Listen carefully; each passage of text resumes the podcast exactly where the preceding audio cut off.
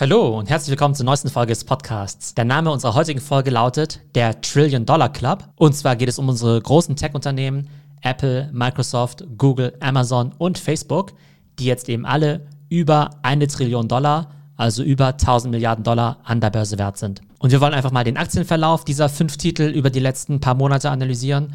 Natürlich auch die Stärken und Schwächen der Companies und vielleicht einen Ausblick wagen, wie die sich in Zukunft weiterentwickeln werden. Eine Marktkapitalisierung von über einer Trillion Dollar ist ja immer sowas wie die magische Grenze, die ja Unternehmen wie Apple und Amazon schon vor ein paar Jahren durchbrochen haben. Und seit dieser Woche ist Facebook eben auch mit dabei, die es eben als fünfte US-Tech-Company geschafft haben, eine Börsenbewertung von über 1000 Milliarden Dollar zu erzielen. Schauen wir uns mal die Top 5 in der Reihenfolge an. Also auf Platz 1 haben wir Apple mit einer Bewertung von 2249 Milliarden Dollar. Dann folgt Microsoft mit einer Bewertung von 2024 Milliarden Dollar. Also die sind jetzt sozusagen im 2 Trillion Dollar Club. Danach kommen Amazon und Google beide mit einer relativ ähnlichen Börsenbewertung von um die 1700 Milliarden Dollar. Und wie gesagt, auf Platz 5 jetzt eben Facebook auch mit einer Bewertung von über 1000 Milliarden Dollar. Das bedeutet also, dass Apple und Microsoft von der Börsenbewertung her relativ vergleichbar sind mit über 2000 Milliarden Dollar Marktbewertung. Amazon und Google eben auch relativ ähnlich und Facebook einerseits mit einem gehörigen Abstand zu den anderen Vieren, aber auf der anderen Seite eben auch jetzt mit einer stolzen Bewertung von 1000 Milliarden. Und das Interessante ist eben auch, wenn man sich mal die Kursverläufe in den letzten 365 Tagen anschaut. Apple ist 49% im Plus, waren schon mal deutlich mehr im Plus, aber sind dann ja ein Stück runtergegangen. Microsoft 35% im Plus, Amazon 28% im Plus, Google 81% im Plus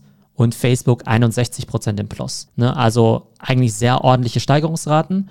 Man muss sagen, dass so ein Plus von 30 bis 50 Prozent in den letzten Jahren ja relativ üblich war für die ganzen Tech-Companies, wenn nicht sogar mehr. Aber erstaunlich ist eben, dass hier Google und Facebook besonders stark sind mit einem Plus von 80 beziehungsweise 60 Prozent. Gut, jetzt könnte man natürlich sagen, dass es im Vergleich zu Krypto natürlich nicht besonders attraktiv ist. Und das ist ja auch das Spannende, dass ja diese großen Tech-Unternehmen in den letzten Jahren natürlich immer die ganz, ganz großen Gewinner waren. Und man hat logischerweise auch nichts falsch gemacht, wenn man in die angelegt hat. Aber wenn man dann eben von solchen super Steigerungsraten wie bei Krypto verwöhnt war, zumindest bis vor ein paar Monaten noch. Dann gab es ja eben diesen Witz online, dass wenn man eben in diese großen Tech-Unternehmen investiert, dass man quasi die falsche Entscheidung trifft. Und dann hat man ja immer gesagt, have fun staying poor. Also sozusagen als Witz, naja, wenn du eben nur 50 bis 80 Prozent im Jahr verdienst mit Google und Amazon, dann ist es das beste Rezept, um arm zu werden. Aber das ist natürlich falsch. Und gerade in Zeiten, in denen Bitcoin sich innerhalb von ein paar Wochen mal eben so halbiert, wäre es natürlich gar nicht schlecht, wenn man eben noch stärker in diese klassischen Big Tech-Aktien investiert wäre. Ich bin und war selbst natürlich auch stark in diese Titel investiert, wobei ich sagen muss, dass ich aktuell von den fünfen eben nur Amazon und Apple halte. Apple natürlich unter anderem auch, weil ich großer Fanboy bin. Amazon habe ich natürlich auch schon lange im Portfolio. Ich habe mich tatsächlich von Google und von Facebook getrennt vor ein paar Jahren. Gar nicht so sehr wegen der Börsenperformance, sondern weil ich es eben ja, moralisch schwierig fand, gerade so eine Firma wie Facebook zu unterstützen, die ja mit Fake News und Facebook-App und Trump und so weiter ja nicht unbedingt einen super Beitrag äh, für unsere Gesellschaft leisten und deshalb wollte ich da einfach kein Aktionär sein. Aber wenn man es rein nach finanziellen Gesichtspunkten sieht, ist es natürlich eine super Aktie. Und bei Microsoft, da war ich einerseits immer sehr davon überzeugt, habe aber tatsächlich Microsoft und auch Netflix-Aktien unter anderem verkauft, um noch mehr in Krypto zu investieren. Das sieht jetzt in den letzten Monaten nicht so prima aus, aber langfristig glaube ich natürlich an meine Investmentthese, dass ein Investment in Ethereum langfristig eine höhere Steigerung verspricht als in Microsoft, aber natürlich auch riskanter ist und mit mehr Volatilität verbunden ist. So, dann schauen wir uns mal die einzelnen Titel genauer an. Über Apple und Amazon haben wir in der Vergangenheit ja schon öfter gesprochen, deshalb werde ich es da ein bisschen kürzer halten. Also gerade bei Apple ist der Aktienkurs relativ flach in den letzten 180 Tagen.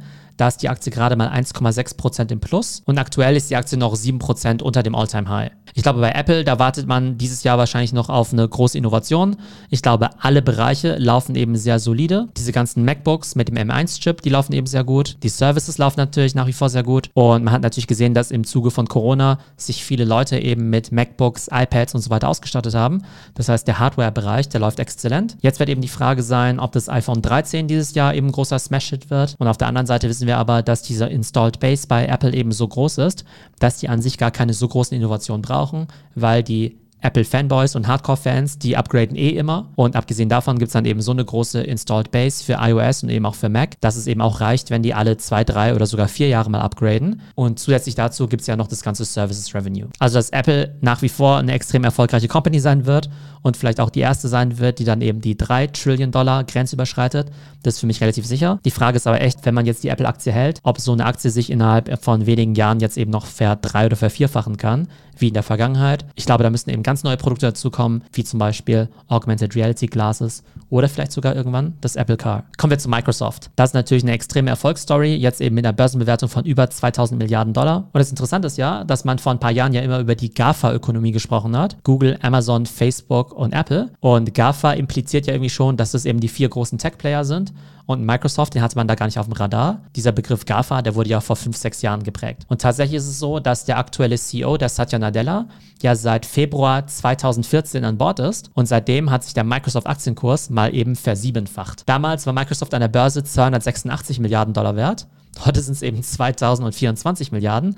Das heißt, der gute Satya hat einfach mal in den letzten sieben Jahren schlappe 1756 Milliarden Dollar an Marktkapitalisierung für Microsoft dazu gewonnen. Eben vor allem natürlich durch ihre Enterprise-Strategie. Und da war vor allem entscheidend natürlich die Cloud-Strategie, das ganze Thema Enterprise und eben die Cloud, wo Microsoft Azure ja nach wie vor auf Platz 2 ist, hinter AWS, Amazon Web Services, aber eben deutlich dynamischer wächst. Spannend ist natürlich auch der Vergleich von Satya Nadella zur Performance vom Vorgänger, dem Steve Ballmer. Und jetzt kann man auf der einen Seite eben sagen, na gut, Satya Nadella der hat eben in den letzten Jahren davon profitiert, dass Tech eben insgesamt gewachsen ist, was natürlich sicherlich auch stimmt. Aber ich habe mir mal die Stock-Performance von Microsoft angeschaut in der Steve Ballmer-Ära zwischen 2000 und 2014, also nachdem er quasi der Nachfolger von Bill Gates geworden ist. Und zwischen 2000 und 2014 ist der Börsenkurs von Microsoft sogar um 32 Prozent gesunken. Ne? Und das muss man erstmal hinkriegen, weil natürlich in dem Zeitraum Tech eben auch explodiert ist, aber natürlich primär bei Google, Apple, Facebook und Amazon, deshalb auch GAFA. Microsoft hat da eine vergleichsweise kleine Rolle gespielt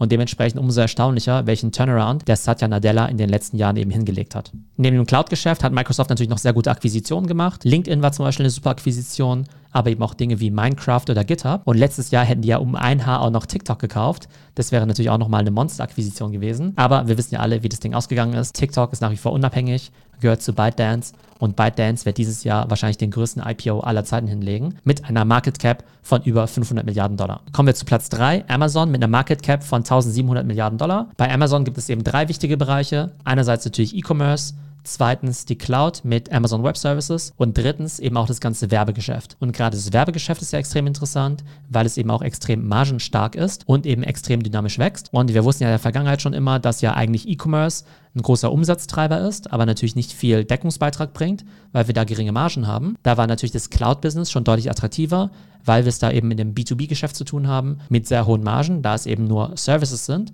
und wir eben keine physischen Güter haben. Und Advertising hat eben ähnliche Vorteile wie die Cloud, vielleicht nicht genauso berechenbar, weil so ein Ad-Spend der Werbekunden natürlich schon stark fluktuieren kann und so ein Cloud-Spend, der ist natürlich immer relativ stabil. Das Einzige, was mir beim Amazon E-Commerce-Segment so ein bisschen Sorgen macht, ist halt die fehlende Innovation. Also zum Beispiel sind sie ja relativ schwach bei Fashion. Eigentlich dürfte es in Deutschland sowas wie Zalando oder About You gar nicht geben, wenn Amazon besser im Bereich Fashion wäre. Und auch im Bereich Grocery und Lebensmittel sehen wir ja auch den Markteintritt der Gorillas, Flinks oder GoPuffs dieser Welt. Und da muss man eben auch sehen, dass Amazon Fresh da relativ schlecht aufgestellt ist und ja überhaupt kein Angebot hat, das innerhalb von 10 oder 15 Minuten liefern könnte. Und da glaube ich, dass Amazon im Grocery-Bereich relativ viel Marktanteile verlieren könnte. Und wenn eben diese Grocery-Player dann über die Zeit dann eben auch noch andere Produkte verkaufen, könnte es für Amazon langfristig zum Problem werden. Kommen wir zu Platz 4, nämlich Google. Wie gesagt, auch mit etwa 1700 Milliarden Dollar Market Cap. Die Aktie 80% im Plus in den letzten zwölf Monaten. Und da sollten wir uns eben drei Bereiche anschauen. Erstens das klassische Werbegeschäft, dann YouTube und drittens die Cloud. Beim klassischen Werbegeschäft kann man sehen, dass einerseits während Corona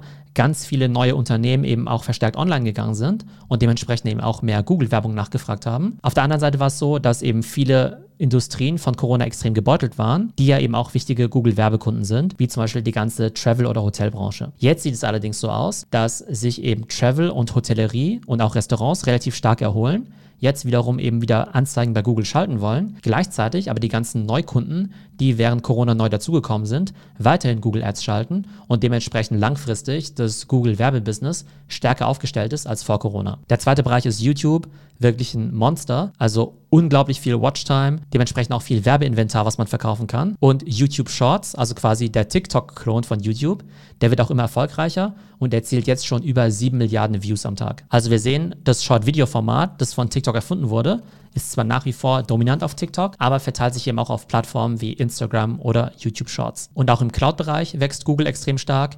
Die sind zwar nur auf Platz 3, relativ abgeschlagen hinter Amazon Web Services und Microsoft Azure. Auf der anderen Seite ist dieser Cloud-Markt so groß, dass selbst eine Position 3, wie Google sie aktuell hat, natürlich immer noch zig Milliarden an Umsatz jedes Jahr bedeutet. Und dann kommen wir zu Platz 5, nämlich zu Facebook, dem neuesten Mitglied im Trillion-Dollar-Club. Da ist der Aktienkurs in den letzten Jahren ja so ein bisschen dahin gedümpelt. Auf der einen Seite eben auch wegen fehlender Innovation. Da bin ich ja nach wie vor der Meinung, dass TikTok deutlich innovativer ist als Facebook oder auch Instagram. Aber nichtsdestotrotz ist die Aktie in den letzten zwölf Monaten 61% im Plus. Und ich habe es mal angeschaut. Facebook hat seinen Börsengang ja in 2012 gemacht.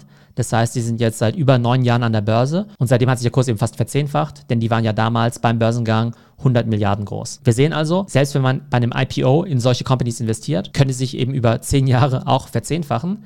Das heißt, auch wenn wir uns jetzt aktuelle IPOs anschauen wie Airbnb oder Coinbase und wir vielleicht der Meinung sind, ja, so richtig toll performen die ja noch nicht, gebt dem Ganzen einfach mal fünf bis zehn Jahre Zeit und wenn es dann eben wirklich die dominanten Aktien oder Player in ihrer Industrie sind, dann haben all diese Aktien das Potenzial, sich zu verfünffachen, zu verzehnfachen oder sogar zu verdreißigfachen. Und was passiert so bei Facebook?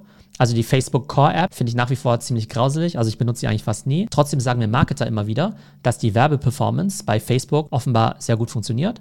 Es gibt offenbar bestimmte Zielgruppen, die man über Facebook nach wie vor sehr gut erreichen kann. Wahrscheinlich eher für Massenprodukte oder vielleicht auch für ältere Kunden. Ich glaube, die Jüngeren, die sind ja schon eher bei Instagram oder eben auch vor allem TikTok. Aber auch wenn man eben Facebook als Plattform relativ langweilig findet, kann es eben nach wie vor für die Werbung sehr, sehr spannend sein. Bei Instagram wird es eben spannend sein zu beobachten, inwiefern sich das Thema Reels durchsetzen wird. Ich glaube, Reels ist zwar bei weitem nicht so cool wie TikTok aus meiner Sicht und der Algorithmus ist auch deutlich schlechter, aber man kann schon einiges an Views produzieren, wenn man eben Reels postet. Also kann ich auf jeden Fall jeder Company nur empfehlen, viel in Instagram Reels zu investieren beziehungsweise einfach die Kurzvideos so zu machen, dass man sie sowohl auf TikTok als auch auf Instagram posten kann. Und ich glaube, die große Wette von Facebook für die Zukunft ist auf jeden Fall das Thema Virtual Reality und Augmented Reality. Eigentlich glaubt ja im Augenblick niemand so an das Thema Virtual Reality, aber Facebook hat da eine riesige Wette drauf laufen, denn angeblich arbeiten 10.000 Leute bei Facebook nur am Thema VR und AR. Und die haben ja damals für 2 Milliarden Dollar, glaube ich, die Firma Oculus gekauft, haben ja auch diese Oculus Headsets, die, glaube ich, ganz okay sind, aber bei weitem noch nicht massentauglich. Und da finde ich es einfach ganz spannend, weil Facebook offenbar die einzige Firma ist, die irgendwas im Bereich Virtual Reality macht. Bei Augmented Reality ist Apple ja auch ganz stark dabei.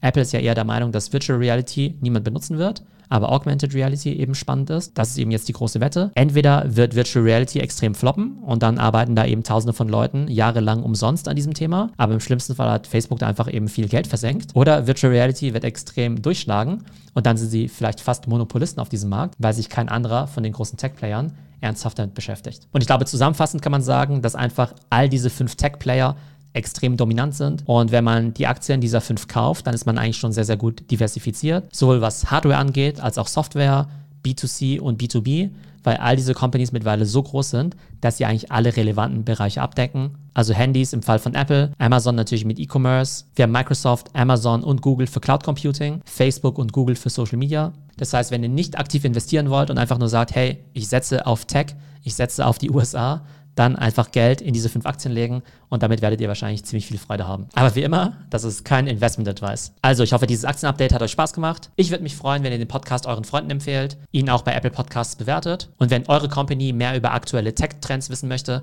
dann biete ich dazu Workshops, Vorträge und auch Beratung an. Sprecht mich einfach direkt an, schreibt mir eine Mail oder kontaktiert mich auf LinkedIn. Ich hoffe, es geht euch gut und bis zum nächsten Mal.